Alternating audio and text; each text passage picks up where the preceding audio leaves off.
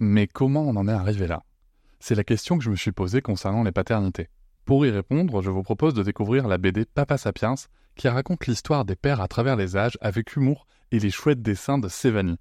Elle va paraître le 6 juin prochain. Vous pouvez la précommander dès maintenant et avoir un cadeau idéal pour la fête des pères. Alors rendez-vous dans votre librairie préférée ou dans les liens en description de l'épisode ou sur mes réseaux sociaux. Avec quelqu'un qui a dit que je peux pas jouer aux poupées et après j'ai.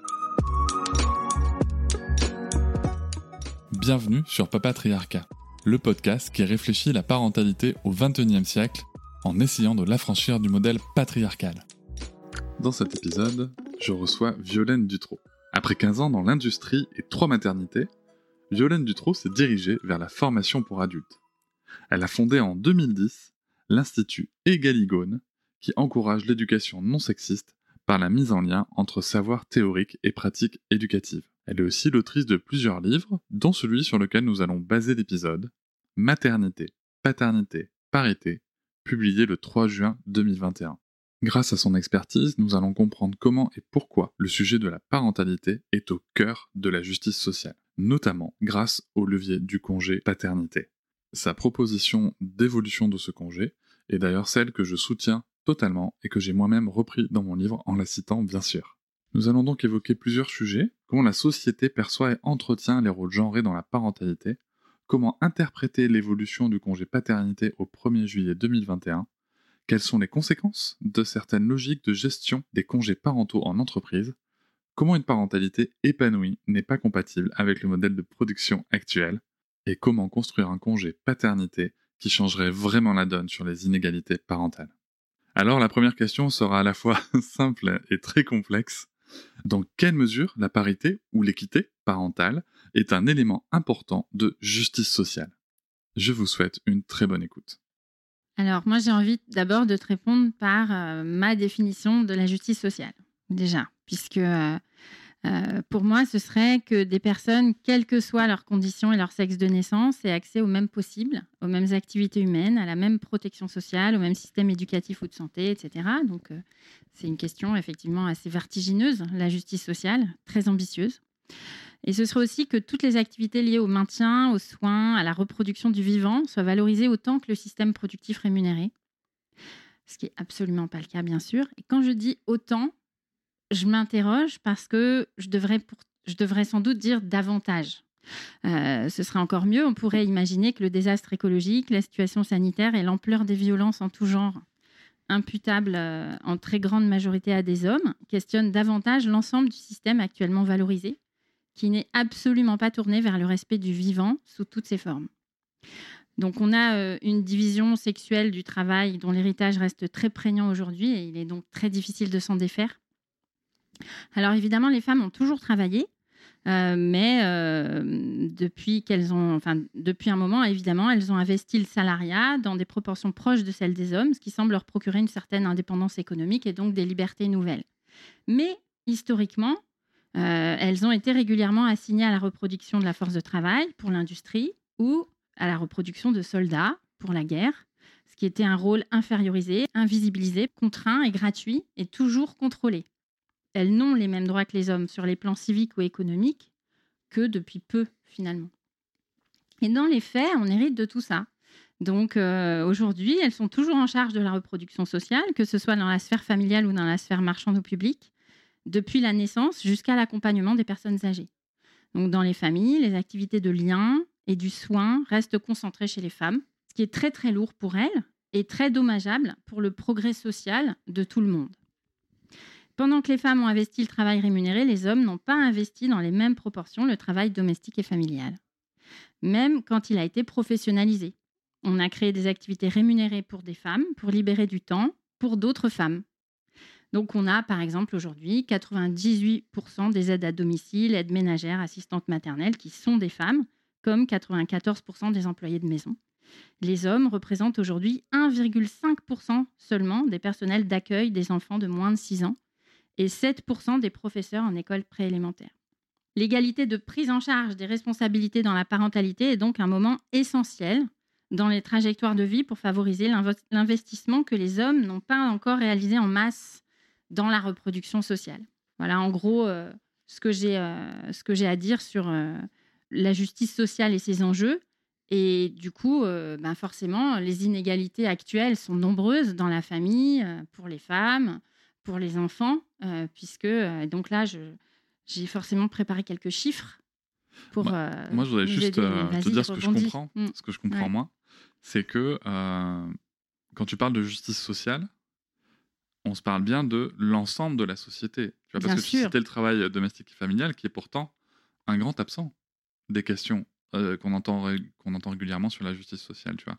On va te parler de, d'égalité des chances, de, de, de, mais, mais on va pas te parler justement de cette globalité à prendre en compte euh, dont tu parles là. et moi, je trouve ça tu passionnant. As complètement raison. Bien sûr, parce qu'en fait, ce dont je parle, c'est de ce qui est invisibilisé jusqu'à mmh présent. C'est-à-dire qu'aujourd'hui, on continue à avoir énormément de travail gratuit, invisible, peu valorisé et surtout essentialisé, qui est du côté des femmes, dans la mesure où euh, euh, beaucoup, j'allais dire d'aucuns, considèrent qu'on est faite pour ça. C'est-à-dire que il y, a, il y aurait une nature féminine propre à s'occuper de tout ce qui est vivant, de la naissance à la mort, en, concernant les, êtres humains et qui, euh, et qui ben, faciliterait euh, l'assignation des femmes à ces rôles pendant que... Parce que pendant ce temps-là, on ne fait pas de politique, hein, il faut être clair là-dessus. Pendant ce temps-là, euh, les femmes ne sont pas dans les affaires du monde. Donc, c'est une assignation qui va freiner leur inscription dans toutes les activités humaines et qui explique tout ce qui se passe en termes de prise de parole publique et les grandes difficultés qu'ont les femmes à investir toutes les activités humaines autres que celles-ci, que celles qui leur sont reconnues comme principales, comme légitimes et comme évidemment naturelles, alors que ce n'est absolument pas le cas. Mm. Et c'est là d'ailleurs où on voit comment c'est construit euh, dans le stéréotype, ce qu'on va appeler des histoires de femmes et des histoires d'hommes, et des sujets de femmes et des sujets d'hommes. Et euh, le propos que tu tiens par rapport à l'invisibilisation me fait forcément aussi penser à un autre livre que, que je recommande à ceux qui nous écoutent, qui s'appelle Femmes, Femmes invisibles, justement qui explique comment ce monde qui est fait par les hommes pour les hommes. Et même quand ils veulent faire des choses pour les femmes, ce sont des hommes qui prennent les sujets, euh, fait que de toute façon, en fait, bah, les femmes restent à l'écart et ne font que subir euh, ce qui se passe. Exactement. Ce que tu soulèves, je connecte avec juste une lecture que j'ai en cours. Je suis en train de relire La peste d'Albert Camus, que j'avais lu euh, il y a longtemps, parce que j'avais lu ça quand j'étais en quatrième. Et en fait, pendant, je viens de, je, je dois en être à la page 80, il n'y a pas une seule femme pendant les 80 premières pages. Et je me souviens pas qu'il y en ait eu, mais à l'époque, j'avais pas cet esprit critique, on va dire. Et là, euh, il décrit un monde qui n'est occupé, euh, qui, qui, ne, qui ne vit que par l'intermédiaire d'hommes. Il n'y a aucune femme, comme ça arrive aujourd'hui dans plein de films, dans plein de, de récits, hein, quel qu'il soit, quel qu'en soit le support. Donc effectivement, l'invisibilité, elle est partout, y compris dans la fiction, y compris dans l'imaginaire.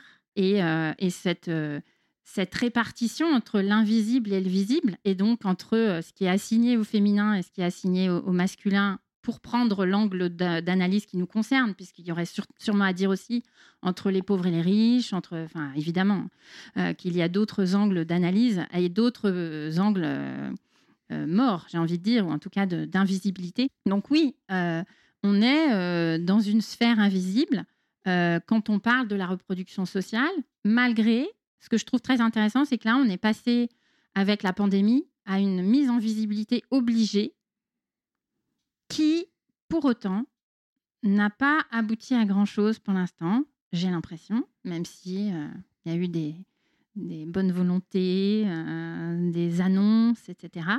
Mais on n'est absolument pas dans une mise en visibilité suffisante euh, de toutes ces activités humaines sans lesquelles rien ne se ferait.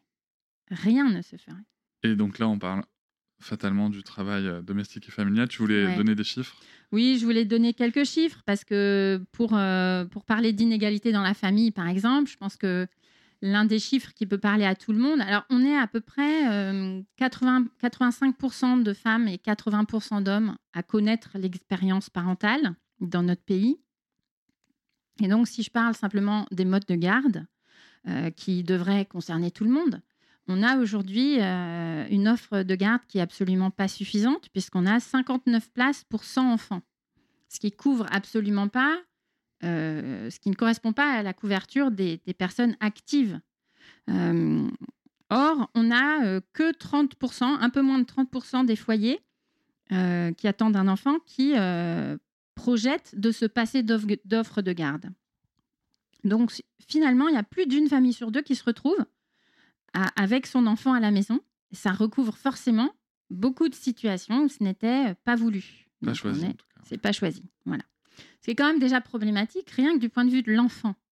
C'est-à-dire que l'enfant se retrouve euh, dans une situation euh, d'accueil dans une famille où il est à plein temps avec des parents et on le verra évidemment avec principalement une, mère puisqu'il n'y a que 4% d'hommes sur l'ensemble des bénéficiaires du congé parental. Donc ces enfants se retrouvent avec un parent qui n'est pas volontaire pour être là à plein temps. Donc on peut se placer du côté de l'enfant là pour se demander euh, ce qui se passe. Après on peut se passer du côté de la mère puisque c'est généralement à elle que revient ce rôle.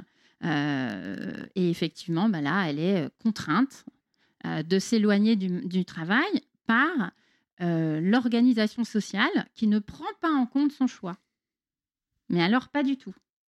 Et qui ne favorise pas non plus euh, son, émancipation économique, ou en tout cas son indépendance économique, euh, de par la façon dont euh, tout est traité sur le plan économique et sur le plan des moyens pour garder les enfants. Enfin, tout est comme si elles allaient ben, voilà, s'adapter. Et c'est ce qui se passe, puisque deuxième chiffre, après un congé maternité, on a une femme sur deux qui réduit, qui réduit ou cesse euh, temporairement son activité professionnelle pour un homme sur neuf. Ce qui en dit long, évidemment, sur le degré d'adaptation des femmes à leur parentalité et le degré d'inadaptation, ou en tout cas de non-adaptation, je devrais dire, ce serait mieux formulé, euh, de non-adaptation des hommes à leur parentalité. C'est-à-dire que la plupart des hommes ne changent rien. C'est tellement vrai. Donc là, on a vraiment deux chiffres, euh, il me semble, assez importants. Donc les, mode de garde et les, et les foyers euh, qui sont dans une situation non voulue, non choisie, et puis l'adaptation des femmes. Ensuite, bah, je l'ai souligné aussi, on a seulement 4% des pères en emploi qui sont alors, j'ai parlé, de, parlé de bénéficiaires du congé parental, mais on a aussi un autre chiffre important, c'est toujours 4%, c'est pour ça que je m'en mêle un peu. Euh, on a seulement 4% des pères en emploi qui sont à temps partiel, quelle que soit la configuration euh, familiale, pour environ une femme sur trois. Ah ouais? Ouais. À 4% contre 33%. C'est ça. Donc ça, c'est un, chiffre aussi qui est hyper important de, connaître, surtout si on parle ensuite d'inégalité de revenus c'est que bien entendu, le retrait partiel du travail concerne principalement des femmes, ce qui fabrique une dépendance économique, euh, mais aussi un équilibre des temps de vie potentiels, qui n'est pas si simple que ça à tenir quand on cumule les activités euh, domestiques, familiales et professionnelles, mais qui permet quand même de ne pas avoir euh, tous les œufs dans le même panier, tous ces œufs dans le même panier, alors que du côté des hommes, le travail reste central, euh, avec euh, donc un retrait professionnel, même partiel, qui n'est absolument pas la norme. Mmh, mmh. C'est vrai que chez les hommes, on a vraiment ce côté de... Euh, tu parles de, de, rester sur une activité complète. moi, souvent, j'évoque le fait de rester loin du foyer. En fait. Ce ne sont pas des, des affaires d'hommes, ce qui se mmh. passe dans le foyer. Et même si c'est évidemment une construction, hein, comme on l'a dit, ben, ça reste une réalité. Je, je l'ai vécu, j'ai vu des collègues le vivre. Et, et, en plus, tout nous pousse à, à rester loin du foyer. Alors, quand tu dis loin, tu veux dire euh, géographiquement ou tu veux dire parce que les deux, voilà, hein. parce ah, que on l'observe aussi du côté euh, euh, en termes de mobilité et d'acceptation. Beaucoup d'hommes acceptent de travailler loin de chez eux, mmh ce qui va être le cas de très peu de femmes en réalité. la question du célibat géographique et quand je dis célibat géographique, je, mets des guillemets, c'est évidemment une expression d'entreprise très usitée pour euh, finalement euh, euh, qualifier une situation qui va être proposée et acceptée principalement par des hommes, même si certaines femmes peuvent être dans cette situation, elles seront généralement pas en charge d'enfants quand on leur propose ce genre de situation ou qu'elles-mêmes peuvent l'envisager. Le, en tout cas, alors que pour des hommes, ça va gêner peu de monde de, même de le proposer à un père de famille de jeunes enfants, euh, sachant que ben, s'il est père de famille, forcément, ça se débrouille autour de lui. On a vraiment cette espèce de vision euh, unanimement presque partagée hein, de, euh, de l'homme qui a une, qui bénéficie d'une organisation logistique qui l'entoure. Et donc, il va se débrouiller d'un éloignement géographique et effectivement s'éloigner de, s'éloigner de son foyer. Et sous tous les angles, quoi, que ce soit l'angle du travail euh, domestique et familial, l'angle aussi de l'attachement de l'enfant, bien souvent. Et puis c'est vrai que, si tu veux, après, il y a quand même aussi tout un environnement qui est assez dingue, je trouve. Moi, j'ai en mémoire euh, une anecdote avec. Euh, quand je travaillais à, la, FNAC avec mon directeur de l'époque qui, me disait je, suis arrivé le matin avec une chemise qui, avait un trait de, un trait de froissé, tu vois. Mmh. Et sa première remarque, c'est de me dire tu peux pas dire à ta femme qu'elle repasse correctement tes chemises. Ah ouais. Alors moi, mon mari, il avait un truc comme ça. Un jour, il était en déplacement. C'est exactement ça. Il était en déplacement. Et il arrive, euh, à, en fait, à l'époque, donc ses parents habitent, euh, habitaient Lyon. Et nous, on habitait Strasbourg. Il arrive à Lyon et il avait oublié, enfin, il, dormait chez ses parents et il avait oublié sa valise. Enfin, il avait oublié de faire sa valise parce que comme dans sa tête, il, allait, euh, il passait chez ses parents, je sais pas pourquoi, enfin bref. Et son collègue était mais hyper choqué et lui a dit mais je comprends pas ta femme, t'as pas préparé ta valise. Alors inutile de dire qu'il a éclaté de rire. ah mais et c'est, resté dans les annales, dans les annales familiales cette anecdote incroyable. Mais tu vois, tu as ça hein, qui, joue vraiment, je trouve, sur le fait que tout l'environnement des hommes entre hommes, hein, j'entends, oui, des hommes entre hommes. Mm. Ça, ça, me semble important de le préciser. Je joue vraiment là-dessus. Et tu vois, ce que tu dis par rapport à, euh, à ce que tu as appelé le célibat géographique, tout ça, moi, il y a quand même quelque chose qui m'interpelle dans tout ça, c'est que les hommes ont le grand privilège, nous mmh. avons le grand privilège, euh, finalement, de pouvoir considérer ces options. C'est-à-dire le simple fait de se dire que c'est une option de pouvoir partir euh, travailler loin, de pouvoir prendre du temps pour aller faire du sport, de pouvoir mmh. tout ça. Mmh. Nous, en fait, on a le choix et, et souvent on se dit pas quel est le coût de ce choix pour la personne, a priori, qui partage notre vie et en tout cas avec qui on élève des enfants. Mmh. Oui, bah, là, on a, tu touches le point crucial, effectivement, de l'inégalité euh, dans le choix. C'est-à-dire qu'effectivement, il y a des personnes qui, qui euh, semblent avoir plus le choix que d'autres, euh, et c'est en fonction de leur, leur, sexe de naissance que ça se passe dans, dans, la grande majorité des cas. Alors, on peut quand même tomber dans certains foyers où c'est pas tout à fait le cas, et ça se négocie. Hein, donc, donc, euh, tous les foyers ne sont pas à l'identique sur le sujet. Mais, Tout à fait. Mais. Dans la grande tendance. Mais en tout cas, il y a une norme euh, très prégnante euh, qui favorise cette façon de penser. Et du coup, un homme qui aurait beaucoup de négocier chez lui par rapport à ses privilèges qui semblent très partagés par l'ensemble de la jante masculine, eh bien, il, a tendance quand même à être un peu le le laisser pour compte de, euh, la, caste des hommes en réalité. C'est-à-dire que lui, le pauvre, il n'a pas euh, la même liberté que euh, tous ceux qui peuvent se permettre de faire leur choix en fonction d'eux-mêmes. C'est tellement vrai ce que tu dis. Non, mais c'est tellement vrai parce que ce qu'il y a de dingue, c'est que, tu vois, moi, je l'ai vécu professionnellement, c'est le fait de, que les gens s'imaginent que si tu fais le choix de faire un congé parental, si tu fais le choix de vouloir partir plus tôt mmh. pour t'occuper de ton enfant, pour passer du temps avec ta femme, pour euh, ou ne serait-ce que pour t'occuper de la maison, tu vois. C'est con, mais moi je suis déjà rentré plus tôt, si tu veux, pour que pour que ma compagne puisse partir se promener avec la petite et que moi je m'occupe de faire le ménage, tu vois. Mmh. Euh, et, et c'est vrai que la première réaction de mes collègues masculins, c'était de se dire Pauvre de toi. Mon Dieu, mais qu'est-ce qu'elle doit te faire pour que tu sois obligé de faire ça Oui, c'est ça. Mmh. Tu vois? Alors Oui, que... tu es à plaindre. Alors que tu vois, et c'est là que c'est ce qui va nous ramener à notre, à notre sujet euh, de, de, réflexion de départ, c'est que moi je pense très sincèrement que, donc ceux, qui m'écoutent depuis longtemps le savent, et moi j'ai pris mon congé paternité, j'ai pris un petit congé parental de quelques mois, euh, mais je suis convaincu que c'est ce temps-là qui m'a permis de me rendre compte de tout ce qu'il y avait à faire et, euh, et, et, de, et de, de, justement me dire qu'en fait, je, enfin, j'ai jamais été menacé par ma compagne de quoi que ce soit, je rassure tout le monde. Mais c'est dingue cet imaginaire qui vient se mmh. poser. C'est. J'aime beaucoup la façon dont tu la présentes en fait, que que, que ceux, ceux qui font le choix de la responsabilité on les considère comme des hommes qui ont moins de choix et moins de liberté Exactement. que les autres. Quoi. Mais oui, c'est-à-dire qu'en fait, c'est ceux qui euh, sont malheureusement, pour euh, les autres, d'après les autres, qui sont malheureusement dans cet euh, empêchement de bénéficier de leurs privilèges, en fait. Donc, quand tu ne bénéficies pas de privilèges, tu es à plaindre quand tu es un homme. C'est ça. Euh, ce qui forcément ramène au fait que les privilèges, si certains les ont, ça veut dire que d'autres en pâtissent. Et donc, à aucun moment n'est pensée la condition de celles, en l'occurrence, qui pâtissent du privilège euh, des premiers. Ce qui en soi finalement Voilà. rejoint une certaine logique, puisque Mm. quand, quand on, on va, on va en- encore élargir un peu la, la vision, c'est que quand tu grandis depuis euh, tout petit garçon avec, euh, en n'apprenant pas à prendre soin, en n'apprenant pas à être empathique, Ouais. en n'apprenant pas ce que les actes, tes, tes attitudes et les situations que tu crées ont comme effet sur les autres, comme étant quelque chose d'important à prendre en considération, Mm. contrairement aux femmes, Mm. aux petites filles qui grandissent dans ces paradigmes-là.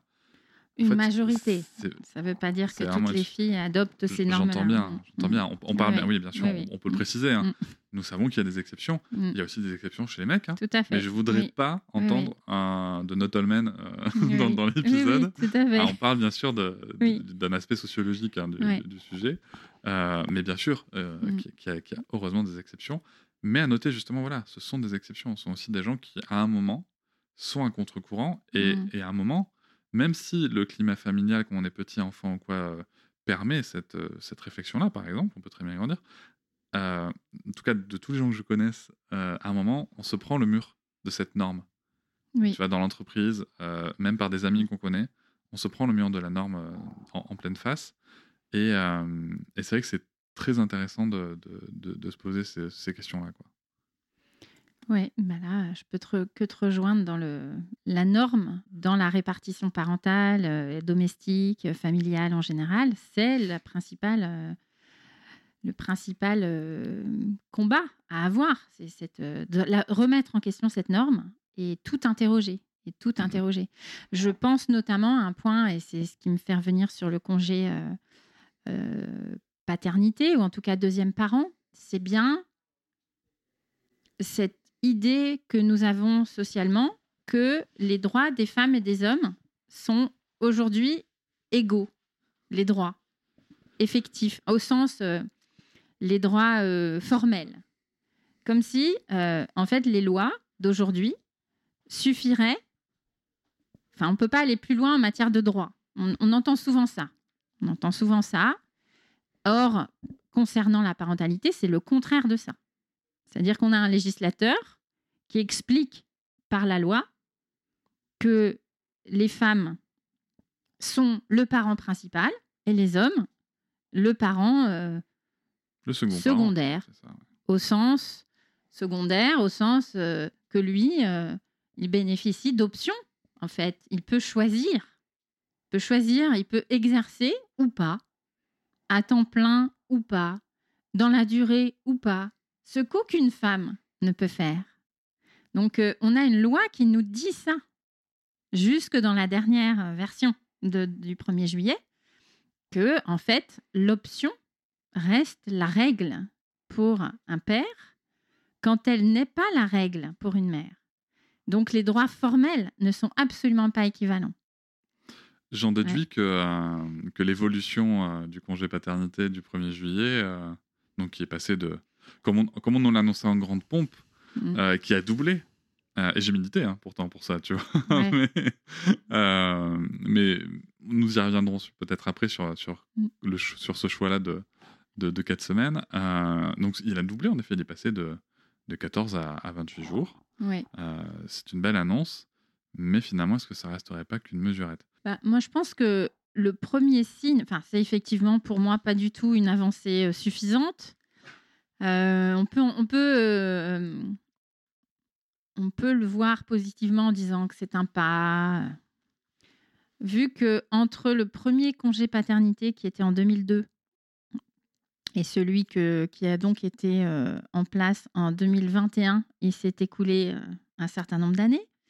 Je me dis que au train où on va pour améliorer la condition parentale globale, et la condition des femmes et celle des hommes, du coup, puisque de toute façon, la centralité du travail, c'est pas très.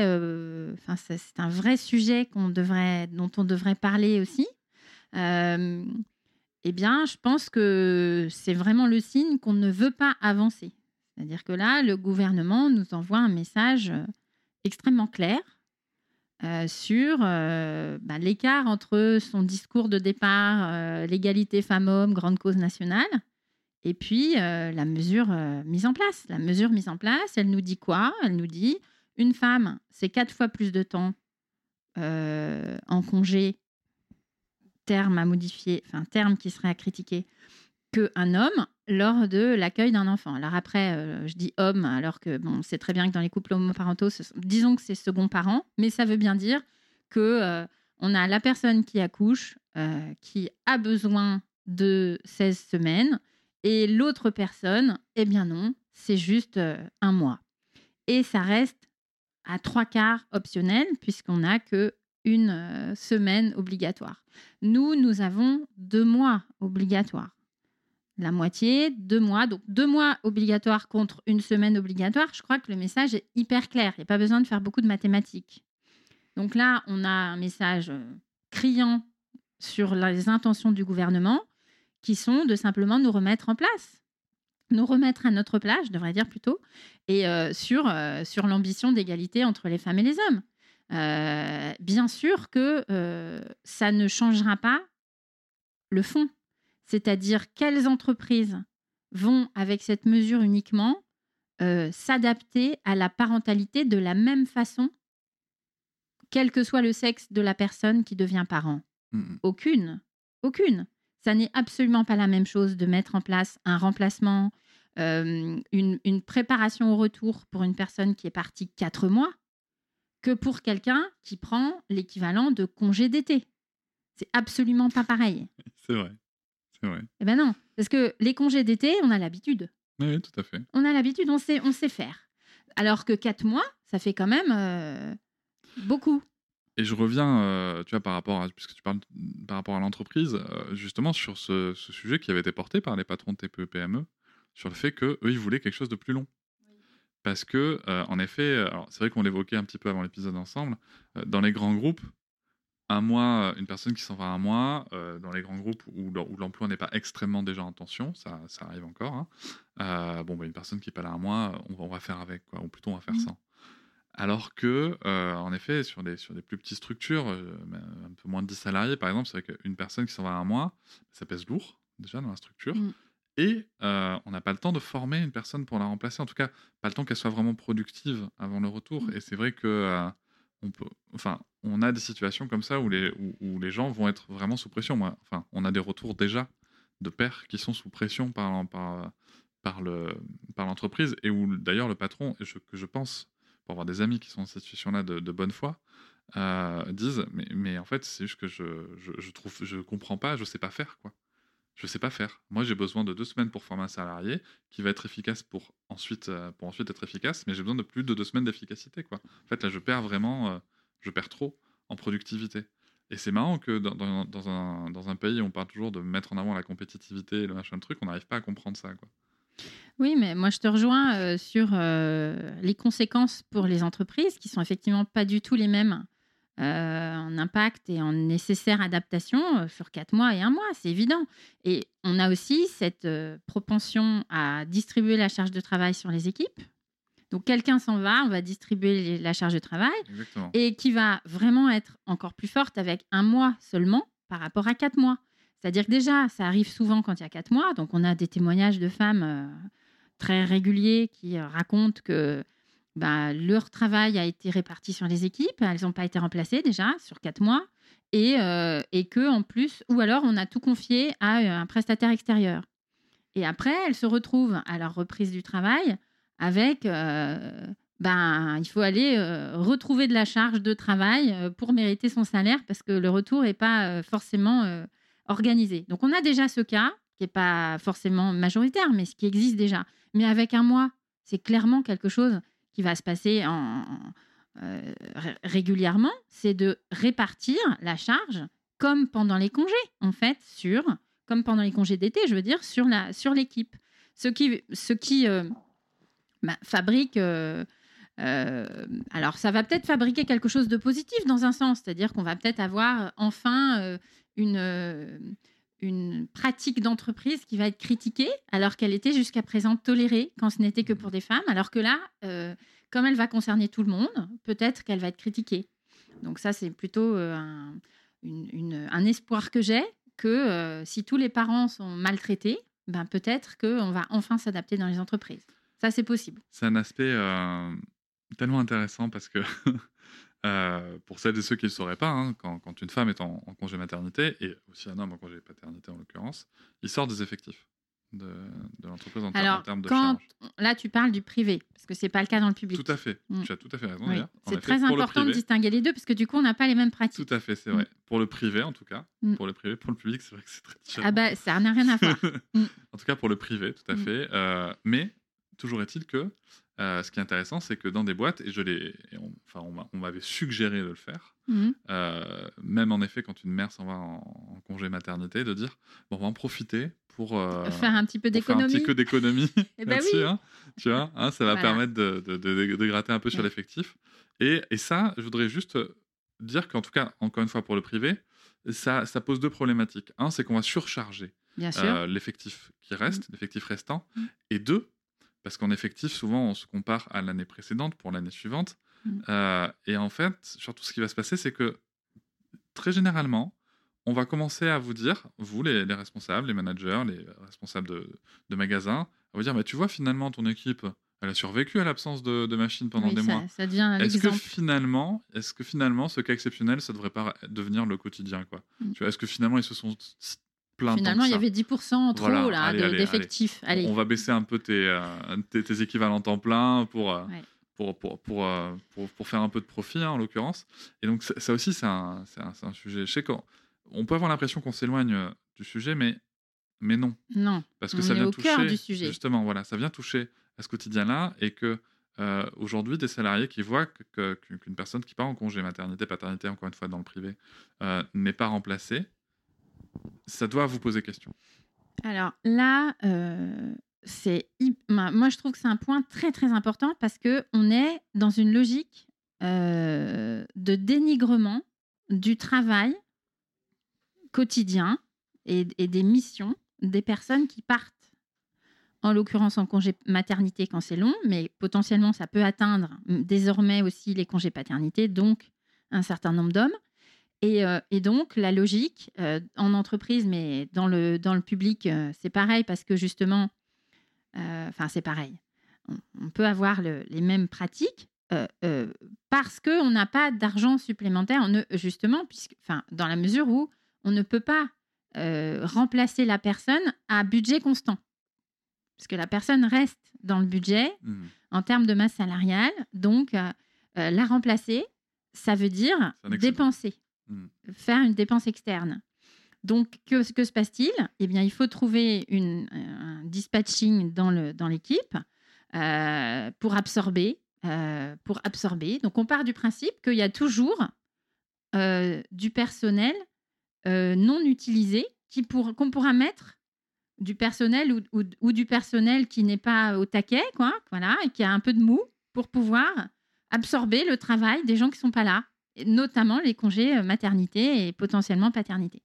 Et donc, c'est un- une logique RH qui va euh, vraiment dénigrer le travail des gens qui euh, sont en, retrait du travail pour des raisons familiales. Je ne vois pas comment ça peut motiver les personnes d'être aussi mal considérées, que leur travail soit aussi peu reconnu. Et c'est ce qui se passe aujourd'hui pour beaucoup de femmes. Potentiellement, c'est ce qui peut se passer avec certains hommes aussi. Alors, pas dans les mêmes proportions. Mais oui, dans le privé, ça veut dire euh, concrètement aussi euh, saisir le congé maternité ou paternité comme une opportunité pour faire des économies. Mhm. Et donc, prendre, c'est quelque part très opportuniste, effectivement, de prendre une, une sorte de contrainte pour l'employeur, hein, évidemment. euh, faire face à une absence, euh, c'est pas très drôle. Et donc, euh, eh bien, en faire une opportunité euh, économique euh, pour gagner de l'argent. C'est formidable. On est à fond dans le, je sais pas, dans le. Au détriment Bien des sûr, personnes absentes et des c'est- personnes qui C'est restent. très cynique. C'est très cynique. Mhm. Ouais. C'est. Et ça montre Mm. bien, euh, tu vois, pour le coup, homme, homme comme femme, la place de la parentalité dans, Oui. dans, dans le système professionnel Oui. et dans le, dans le système économique global. This is Paige, the co-host of Giggly Squad, and I want to tell you about a company that I've been loving, Olive and June. Olive and June gives you everything that you need for a salon quality manicure in one box. And if you break it down, it really comes out to $2 a manicure, which is absolutely insane. It's also so easy to get salon worthy nails at home with Olive and June. The difference between how your nails used to look when you did them yourself and now with the Manny system is a complete game changer. The best thing about Olive and June too is it's a quick dry. Dries in about one minute, lasts for five days, and full coverage in up to one to two coats. Visit oliveandjune.com slash perfectmanny20 for 20% off your first system. That's oliveandjune.com slash perfectmanny20 for 20% off your first system. Oui, ça montre à quel point le système euh, euh, de la reproduction sociale, enfin en tout cas la place de la reproduction sociale et le regard sur la reproduction sociale euh, est dévalorisé dans la société. On voit bien la place qui est accordée. Alors on parlait d'invisibilité au, au début de notre entretien, on est vraiment là-dedans, c'est-à-dire que c'est soit invisible, soit dénigré, mais euh, finalement c'est comme si en devenant parents, nous devenions... euh, euh, déloyaux ou déloyales vis-à-vis du monde économique euh, tel qu'il tel qu'il semble devoir être, à savoir productif, visible, rémunéré, etc. Et donc on rentre dans une autre équation, dans une autre sphère un peu parallèle. On se quelque part on se met en retrait, euh, comme si on était. euh, c'est une sorte de dissidence en fait la parentalité. Il y a, quelque chose de cet ordre-là. Euh, alors que toutes les entreprises sont bien contentes de trouver des personnes formées, éduquées, si possible bien élevées, qui vont respecter des règles, savoir lire et écrire et compter et être socialisées convenablement. Mais ça, il faudrait que personne ne s'en préoccupe quelque part. C'est euh, si on glisse vers le, la, propension aussi et la bonne volonté autour de l'impôt dans ce pays, euh, c'est à peu près la même chose. hein. C'est-à-dire qu'il faudrait que tout se fasse sans impôt, hein, euh, alors que l'impôt est censé créer une sorte de solidarité nationale et fabriquer un corps social uni autour d'engagements, voilà, de solidarité, euh, autour du lien, euh, autour de, toutes ces, fonctions qui fabriquent une société et du vivre ensemble, même si j'aime pas du tout cette, euh, formule. Enfin, en tout cas, on, est, là-dedans, dans quelque chose d'un peu dissident, d'un peu gênant. C'est gênant, la parentalité, ça gêne le processus formidable qui consisterait à être 24-24 au travail, surtout depuis la libéralisation du temps de travail qui est de plus en plus, j'allais dire, de plus en plus fluide. Hein C'est-à-dire qu'on fait du, du télétravail, on rajoute... Agile, euh, agile, voilà, l'agilité c'est le mot. l'agilité. L'agilité, donc il n'y a plus tout est poreux, euh, plus rien, euh, plus rien n'a de limite. euh, et, et donc, ben, devenir parent, c'est euh, rentrer quelque part en bataille avec, euh, avec un système qui voudrait qu'on ne contrôle pas les limites, qu'on qu'on les dépasse tout, tout le temps et et qu'on ne et qu'on ne réserve pas de place à cette vie euh, privée, euh, puisque le travail doit être au centre de tout. Pour le coup, le congé paternité, c'est éco-parents, c'est un, c'est un vrai outil de changement euh, social, familial. Pour l'enfant, on va en parler sûrement. Euh, mais alors, comment est-ce qu'on construit un congé paternité qui change la donne? Alors, moi, j'imagine une mesure, hein, comme je, le décris dans mon livre, une mesure qui a quatre dimensions principales. Euh, pour moi, c'est très important que le, ce, congé, si on l'appelle encore comme ça, mais je n'ai pas trouvé mieux, mais si quelqu'un trouve mieux, je prends, ce congé, euh, euh, la même durée, euh, de façon à ce que l'employeur, enfin, pour moi, c'est le premier, le premier argument, que l'employeur ait la même... euh, euh, le même niveau d'adaptation nécessaire. euh, en tout cas, envisage tous les parents de la même façon en termes de, durée d'absence. Donc la même durée pour les pères et pour les mères, sachant que pour moi, il n'y a pas la même, la même occupation pendant le congé, puisque effectivement, une femme va avoir besoin de plus de repos et, et son compagnon ou sa compagne qui n'accouche pas peut utiliser ce congé pour soutenir le repos. Hein. il n'y a pas de, je dis souvent, il n'y a pas de repos sans relais. Ça n'existe pas.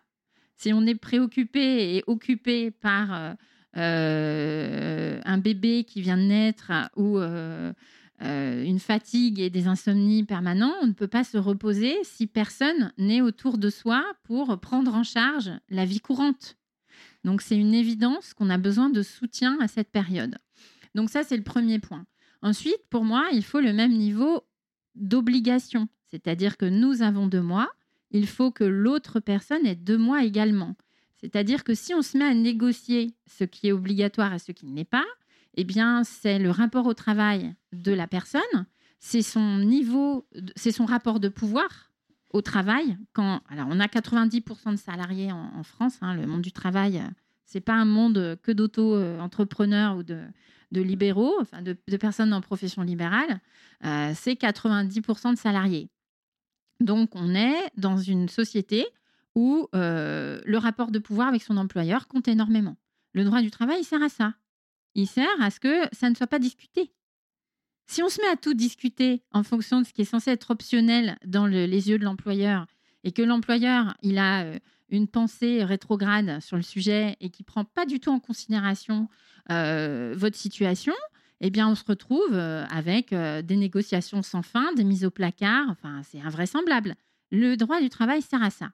Donc, il nous faut une règle qui permette aux hommes comme aux femmes de s'absenter de façon équivalente sur une période obligatoire. Donc, huit semaines pour chacun. Ces deux premiers critères viendraient d'ailleurs, euh, si je comprends bien, impacter directement ce qu'on appelle le risque maternité à l'embauche, puisque qu'on soit un homme ou une femme, ben, dans le cas où on, ferait un, où on aurait un enfant, ben, à minima, dans l'obligation, on aurait le même risque. Exactement. Donc le risque, euh, alors effectivement, dans le, dans le, euh, le, langage euh, courant utilisé euh, par un ensemble de, personnes qui militent sur ces questions, on va dire que le risque maternité se transformerait en risque parentalité. Est-ce que ça continue à devenir un risque? C'est ça la grande question. C'est-à-dire qu'est-ce que le passage d'un risque maternité avéré aujourd'hui? Il faut savoir que le congé maternité aujourd'hui, est rentré dans les critères de discrimination reconnus juridiquement, mmh, hein, donc euh, au même titre que euh, le sexe, que euh, la couleur de peau ou tout un tas de critères. Il y en a 21, 22 peut-être même maintenant. Enfin, il y en a plus d'une vingtaine. Eh bien, le, le enfin, du coup, ce critère-là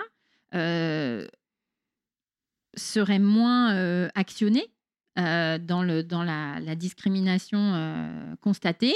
Et peut-être que ça deviendrait un risque parentalité, mais peut-être que le fait que ce soit euh, les hommes comme les femmes qui soient victimes de, d'effets abusifs ou, en tout cas d'effets négatifs suite à, cette prise de congé, on peut tout à fait imaginer que du coup, il y a un réel débat de société pour travailler cette question de l'harmonie entre la reproduction sociale et le monde euh, du travail dit productif, euh, de telle sorte qu'on ait euh, une plus juste conséquence de notre engagement dans la parentalité, qui est quand même un engagement pas que personnel, mais aussi qui peut être un engagement sociétal, de renouvellement de l'espèce. Voilà. Alors après, moi, je défends pas particulièrement ce point de vue-là, mais je veux dire que je veux dire que le rôle, euh, la fonction dépasse euh, la simple, les simples enjeux personnels des personnes qui prennent cette,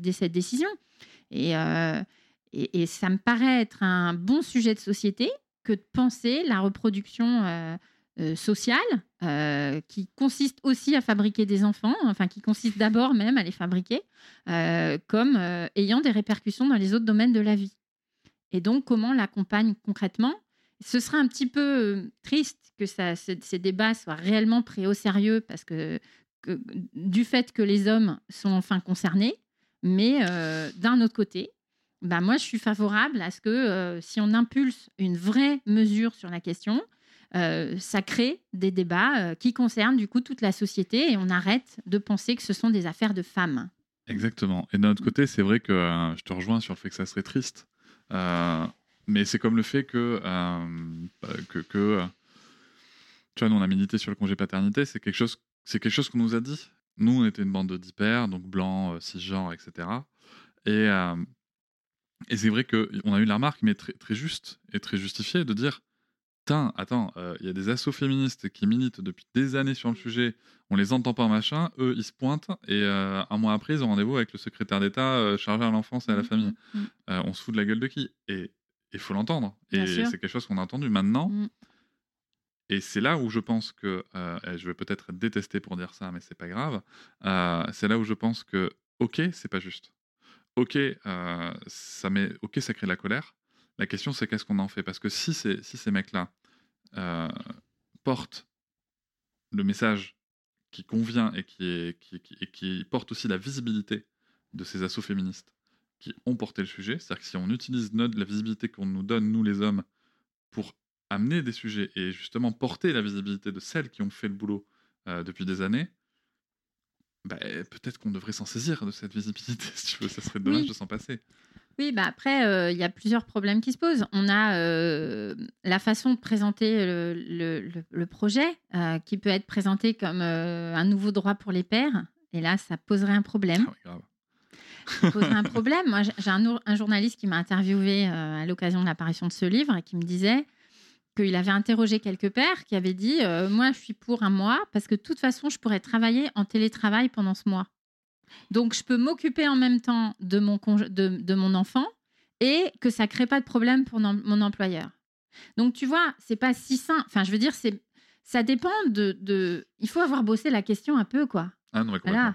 C'est-à-dire que euh, si euh, tu t'engages sur un sujet en, en, en mettant de côté ou en ignorant euh, bah, les enjeux globaux de ce sujet-là et en voyant les avantages que tu peux en, tirer personnellement, c'est pas du tout la même chose que de s'emparer euh, des combats féministes depuis des années, de comprendre les logiques en plus qui peuvent être divergentes hein, au sein des milieux féministes, évidemment. tout le monde n'est pas d'accord sur tout, ça c'est sûr, loin de là. Et, du coup, d'avoir un discours qui soit euh, un, discours d'allié. Un discours d'allié, c'est absolument pas la même chose qu'un discours pour son précaré, euh, euh, pour les droits des pères. Donc voilà, il y, a plusieurs. évidemment, entre les deux, je ne parle pas de votre tribune enfin, particulièrement, mais je veux dire quand même que le, sujet rendu visible par la presse et par un certain nombre de, pères euh, euh, participer à occulter euh, et, les enjeux, donc les enjeux historiques et les enjeux sociétaux, politiques et économiques pour l'ensemble de la société et en particulier la place des femmes dans le, dans le système. Complètement. non mais voilà. Totalement. Mm.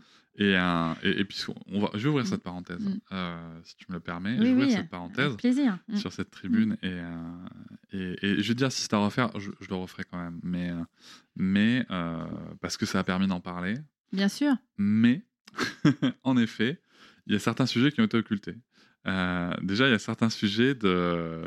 qui ont été occultés très simplement. C'est que euh, moi, si tu veux, ayant bossé le sujet comme je l'avais bossé, je savais très bien que le gouvernement, entre le rapport de l'IGAS de 2018 et le, rapport des 1000 premiers jours de, de 2020, mhm. il avait en gros, les experts leur, leur disaient et que c'était finançable bah, il faut choisir. Nous, on vous recommande 6 semaines ou 9 semaines. Je schématise beaucoup. Hein. Et en gros, le gouvernement dit Ah, bah super, on va prendre 4 semaines. Donc, déjà, moi, ça, ça me gênait beaucoup. Mais on connaissait. Au moment où on a commencé à militer, on ne savait pas encore ce qu'allait donner ce rapport des 1000 premiers jours et j'avais peur, en effet, que ça soit 4 semaines. Donc, je m'étais dit Ok, on va essayer de partir là-dessus. Mais l'autre sujet, ça a aussi été, en effet, euh, qu'on présente ça comme l'action des pères, grâce aux pères.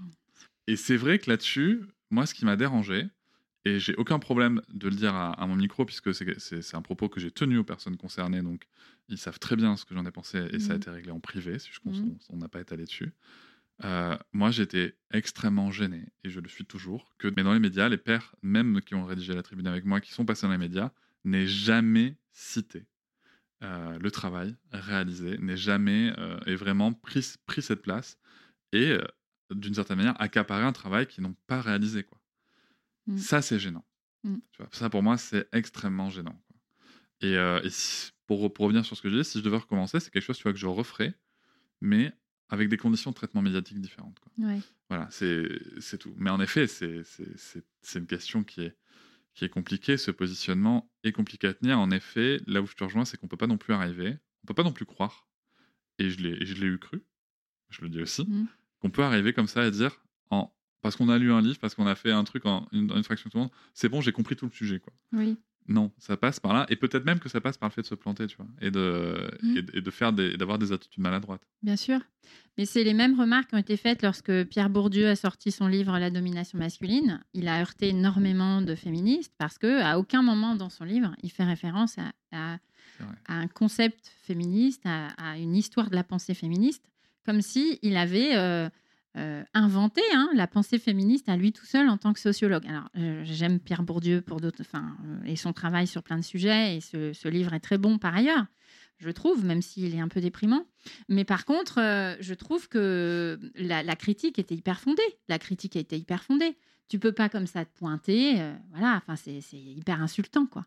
Puis c'est d'un mépris incroyable. Enfin, voilà. Totalement. Mais je pense que déjà faire son mea culpa et, reconnaître qu'on a, été dans une maladresse euh, absolue euh, ou, relative, hein, parce qu'évidemment, euh, ça, dépend de ce qu'on a fait de ce qu'on a dit et, et de, sa, conscience du sujet. Parce que ça peut être aussi euh, fait sciemment ou pas hein, de, taire l'histoire d'un mouvement quand on prend la parole sur ce même mouvement enfin sur ce même mouvement, qui a des impacts en tout cas ou qui défend les mêmes choses que ce même mouvement. Donc euh, oui, oui, oui, là il y a eu, il y a eu un, un, bon sujet qui était à la fois sans doute un couac et en même temps euh, ça a permis un débat et donc c'est très chouette là-dessus, voilà. Après, je pense que le gouvernement, pour, euh, pour continuer sur le, ce qu'en a fait le gouvernement derrière, c'était euh, euh, très instrumentalisé en réalité. Mais c'est vraiment intéressant de revenir sur l'histoire de ce- ce- ce- cette loi parce que de toute façon, la communication qui a été faite, qui a été menée de tous les côtés, hein, en fait, a, a- permis que on puisse la présenter comme une loi émancipatrice, suffisante, qui était un grand pas en avant. On pouvait pas faire mieux, euh, enfin quelque chose comme ça. Enfin, ça avait l'air euh, d'être euh, présentable de façon très positive. Et quand mon livre est sorti, alors il y a eu des prises de parole aussi de parents et féministes sur certains sur certains médias, chouette, ça a été bien. Mais il y a eu finalement, enfin moi je me suis évertuée à systématiquement dire, et c'est puisque c'est sorti en même temps, hein, à trois semaines près par rapport à la loi, euh, j'ai, euh, j'ai, dans beaucoup de médias euh, annoncé la couleur selon moi. Quoi. C'est que le gouvernement fait quelque chose qui annonce simplement la reproduction des rôles sociaux de sexe, la confirmation de ces rôles et, euh, et annonce une mesure, enfin met en place une mesure qui est clairement euh, presque rien par rapport à ce qui devrait être fait. Ça ne changera pas la division sexuelle du travail. Pour que ça change, il faut que hommes et femmes soient considérés à égalité dans le regard de tout employeur, mais à égalité aussi dans la petite enfance, à égalité partout. Aujourd'hui, les hommes et les femmes parents ne sont pas envisagés comme ayant la même responsabilité vis-à-vis de leur enfant de la part de toute la fonction, euh, toute la fonction santé dans notre pays, de toute, euh, toute le personnel petite enfance, euh, l'école, on n'en parle même pas. Enfin, il y a beaucoup de choses à faire, même si certaines personnes essayent de considérer les deux parents à égalité dans les sollicitations, etc. Eh bien, tous ces, tous ces, toutes ces institutions se heurtent à des réalités extrêmement euh, bah, traditionnelles. Donc, c'est coûteux en énergie Et en plus, toutes ces fonctions, euh, enfin toutes ces, toutes ces, tous ces représentants des institutions et ces sont surtout des représentantes, puisque toutes ces missions sont effectuées par des femmes. Eh donc en fait, elles ne font qu'incarner la division sexuelle du travail. Et donc, comment lutter contre quelque chose que tu incarnes à fond? Extrêmement. Euh, moi, je, moi je, tu vois, quand je suis arrivée dans le, dans le, le milieu de, on va dire, du militantisme de terrain et que j'ai commencé à, m'investir pour l'égalité des sexes dans l'éducation, euh, j'ai changé d'univers. Moi, j'étais dans l'industrie avant, il y avait 20% de femmes. Euh, c'était voilà, à obtenir une place respectée dans un milieu technique où il y avait principalement des hommes. C'était un enjeu quotidien. Voilà. Et là, je me retrouve dans un milieu où il n'y a que des femmes pratiquement que des femmes. Dans les milieux euh, élus, l'éducation, voilà, surtout, il y, a des femmes. Dans les, dans les milieux scolaires, euh, dans les milieux sportifs, euh, il y a des hommes parce que c'est un milieu sportif. Mais dans le milieu de l'animation, ce sont principalement des femmes, sauf la partie sportive de l'animation. tu vois Non, mais il y a toute une logique. vrai, vrai, Tout est, organisé comme ça. Donc, tu vas au stade le samedi, c'est principalement des papas. Tu vas le mercredi en MJC ou en centre social. Et là, tu vas avoir principalement des mamans. Parce que les mamans prennent leur mercredi et les hommes sont plus disponibles le week-end pour amener leurs enfants au stade. Mmh. Les enfants étant principalement des garçons et on reproduit tout comme ça. Tout est reproduit. on sait bien que les garçons aiment la compétition aussi. Mais oui, puis ils ont besoin de jouer dehors et de eh se défouler, bien entendu. et oui, ceci, était, ceci était totalement ironique. Un petit parenthèse. Je voudrais recentrer un petit peu notre, notre propos. Mm. On parlait donc de, de, de, comment changer la donne avec une mesure efficace. Euh, tu as cité les, les, deux premiers critères. Les deux premiers. Que, que, que, que, je vais rappeler si, si tu veux bien. Ou la si, durée. Tu, si tu veux, vas-y. Donc la durée à 16 semaines équivalente. Alors la durée équivalente qui est aujourd'hui de 16 semaines. C'est-à-dire que si un jour on augmente le congé maternité, pour moi, euh, ça va avec l'augmentation du congé paternité. C'est-à-dire que c'est d'abord le critère d'équivalence et pas le critère de durée qui m'intéresse là. Hein. Mmh. C'est que ce soit la même durée. Euh, pour moi, il faut aussi qu'il y ait le même, la même durée obligatoire, donc 8 semaines. Aujourd'hui, c'est 8 semaines. Si demain, c'est 10, bah, ce sera 10. Voilà. Tout à fait. Et puis ensuite, il y a que ce soit correctement rémunéré, mhm. qui, ce qui aujourd'hui, évidemment, est un problème. Euh, le niveau de rémunération, euh, c'est euh, les indemnités de sécurité sociale comme pour le congé maternité, ce qui fait un vrai souci dans beaucoup de familles, même si on passe que de deux semaines à, à un mois, voilà, malgré tout, ça reste, ça reste peu dans la plupart des ménages, on a un salaire principal masculin. Donc, euh, le manque à gagner, il est important. Et puis, le quatrième euh, critère, pour moi, c'est euh, un temps minimum d'autonomie à la fin du congé maternité qui soit dédié au deuxième parent, de telle sorte que le retour à l'emploi, donc la reprise du travail, se passe en douceur pour bah, la personne qui a enfanté, et de façon à ce que euh, euh, les hommes prennent leur part dans euh, la tâche qui consiste à confier l'enfant. Aujourd'hui, la période d'adaptation en milieu de garde est largement confiée aux mères, ce qui rajoute au stress de la reprise du travail et ce qui serait très très différent. Ce serait un vécu extrêmement différent pour tout le monde, pour les enfants, pour tous les personnels éducatifs d'accueil de, jeunes enfants, euh, pour les, pères et pour les mères si euh, les hommes étaient très impliqués dans euh, cette période-là avec une autonomie complète. C'est, ça me parle particulièrement ce que tu dis. Je vais te dire pourquoi. Parce que ma, ma compagne à moi mmh. a mis en place une, deux stratégies pour être sûr, malgré mon engagement, pour être sûr que je m'implique sur, sur les sujets qui lui semblaient important que je maîtrise et sur lequel elle a dû travailler un certain lâcher-prise aussi, je, tiens à le mmh préciser. Ça s'est pas fait non plus comme ça de son côté. Elle m'a donné deux missions. Mmh. La première, c'était j'étais responsable du carnet de santé et de tout ce qui s'y trouve. Mmh. Voilà. Donc, ça veut pas dire que je suis allé moi-même à tous les rendez-vous, mais en tout cas, c'est moi qui ai pris tous les rendez-vous. Tu vois.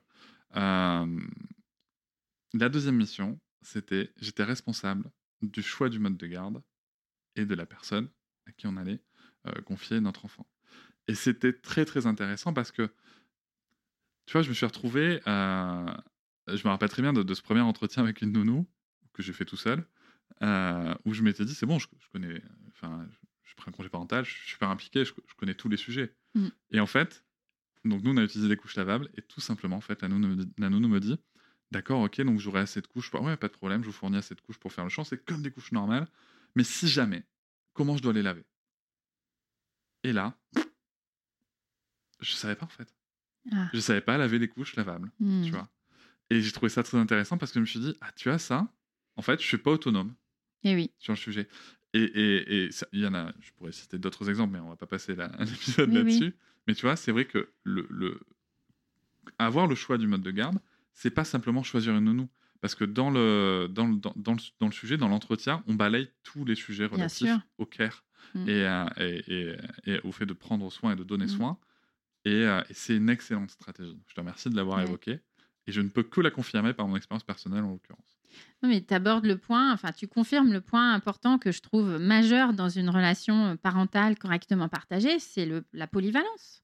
C'est-à-dire que si euh, nous organisons une polyvalence entre les deux parents, euh, alors déjà, si, si l'un des deux parents vient à manquer pour X raisons, euh, alors que ce soit professionnel, mais que ce soit une, je sais pas, une- un moment, une, une vulnérabilité quelconque, un accident, une maladie, je ne sais quoi, l'autre parent n'est pas complètement démuni Mhm. déjà. Donc ça, c'est hyper important. C'est toute la sécurité de l'enfant. Ou qu'il n'y ait pas besoin d'appeler sa propre mère. Oui, alors ça, c'est un truc très, oui, très courant. Euh, voilà, j'ai j'ai fait Oui, mouche là. oui, oui. Là, j'ai fait Ah mouche. mais oui, mais c'est vrai, c'est vrai. Mais ce que pardon, tu je pardon, je Oui, t'ai je coupé.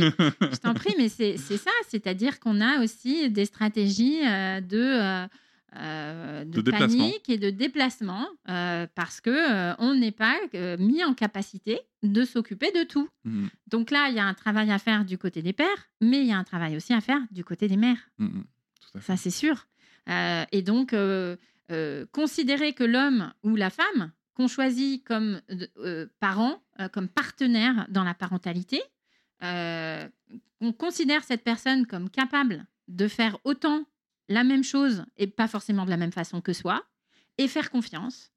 Ça fait partie de ce qu'il faut mettre en place absolument. Et justement, c'est ton quatrième critère, je crois.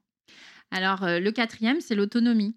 Oui. ça. Et, mais il y a un aspect aussi euh, obligatoire après, au moment de la reprise du travail de la mère, dans oui, ta proposition. moi je propose que euh, les deux semaines soient obligatoires, effectivement, euh, après le congé, le congé maternité, de telle ça. sorte que la mère reprenant le travail, alors, alors évidemment on va me dire oui, mais elle va peut-être qu'après elle va mettre du congé, peut-être. De toute façon il y aura toujours euh, des choses à la carte, mais euh, qu'une une obligation, euh, qu'une obligation euh, soit intégrée par le père euh, de d'être en autonomie pendant deux semaines minimum. Ça pourrait être un mois évidemment ou deux, ou... mais moi je prends, je pense que on est très très en retard en France sur ces questions euh, et que euh, euh, le le fait, moi j'ai j'ai déjà entendu des témoignages de femmes qui m'ont dit je ne pourrais pas confier mes enfants à leur père. C'est chaud. Oui. Oui. Moi, ça me questionne beaucoup. C'est-à-dire que moi, je pense qu'une telle mesure aurait des impacts absolument phénoménaux. C'est-à-dire, je pense que c'est révolutionnaire. C'est un, réagencement de l'ordre sexuel, de la division du travail, donc potentiellement une, défaite de la division du travail. Et donc, ça bouleverserait tout. Euh, et ça bouleverserait cet équilibre extrêmement précaire euh, qu'on a à spécialiser les rôles et qui fabrique euh, un besoin de l'autre euh, euh, sur des mauvais critères, puisque ce sont des critères euh, euh, de, de, de- propre incapacité à faire quelque chose ou, ou de, mésestime de soi sur certains rôles ou certaines places, euh, certaines, euh, cer- certaines activités humaines, alors que euh, si euh, les enfants pensaient vraiment, voyaient vraiment le- les deux parents euh, effectuer euh, au quotidien sans, euh, sans, di- sans difficulté aucune. Bah, après, il y a forcément des difficultés, mais je veux dire sans que ce soit leur, leur place de père ou leur, rôle- ou leur place de mère qui rendent ça difficile. Euh, tout- tous les rôles de la parentalité, euh, moi, il me semble que ce sera une vraie révolution. Une vraie révolution avec des effets euh, énormes. Ça serait bon pour les, pour les inégalités envers les femmes. Oui. pour les inégalités, disons-le, en- envers les hommes, Bien sur, sûr. les sujets de, notamment de- du care et du prendre soin. Et puis c'est bon pour l'enfant aussi. Ouais. Et dans sa construction, que ce soit du lien d'attachement ou de sa vision euh, sexuée, genrée du monde. Bien sûr, c'est modèle. Mm. C'est-à-dire qu'en fait, à du fait. coup, le modèle parental deviendrait un modèle de polyvalence et d'ouverture sur toutes les activités humaines. Et ça, c'est ce qu'on peut souhaiter à beaucoup d'enfants quand même, qui aujourd'hui euh, sont élevés dans l'idée qu'il y a des, des activités proprement dédiées aux femmes. Tout à fait. Et ça se voit jusque dans toutes les sphères qui s'en occupent de ces enfants. Donc pour résumer et pour finir là-dessus, ta proposition que je soutiens, que qui apparaît dans mon livre, que j'ai déjà soutenu dans des médias, les quatre critères, si on peut les résumer, s'il te plaît. Alors, la durée équivalente, l'obligation équivalente en durée, la rémunération suffisante, une période que j'estime minimum de deux semaines en autonomie obligatoire après la reprise du travail De la mère. de la mère. Ok. Mm. Voilà. Alors, je propose d'autres petites choses dedans, mais Oui. c'est vraiment mes quatre euh, dimensions principales. Mm.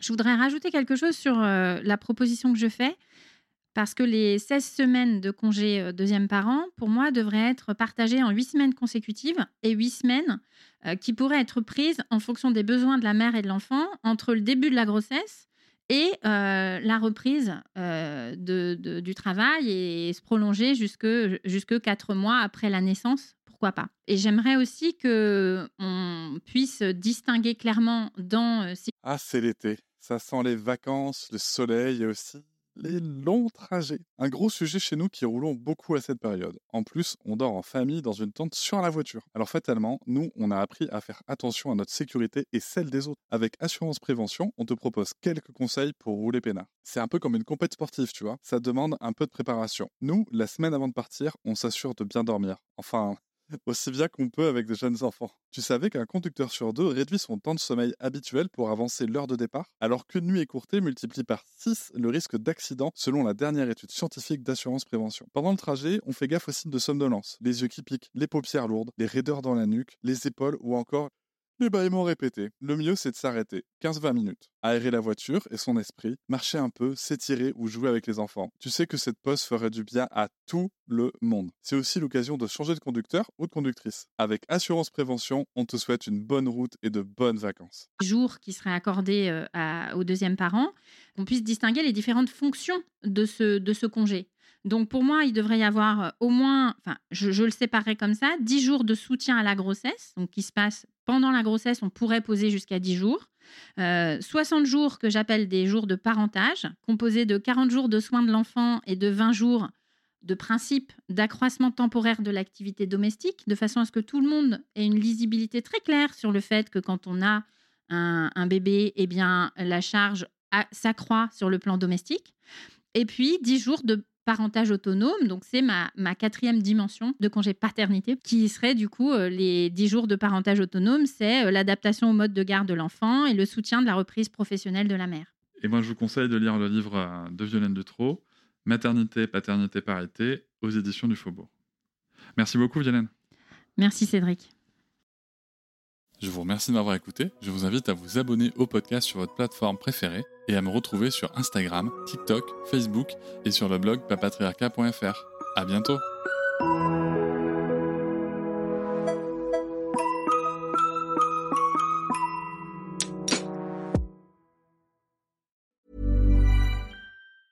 Planning for your next trip? Elevate your travel style with Quince. Quince has all the jet setting essentials you'll want for your next getaway, like European linen, premium luggage options, buttery soft Italian leather bags, and so much more. And is all priced at 50 to 80% less than similar brands. Plus, Quince only works with factories that use safe and ethical manufacturing practices.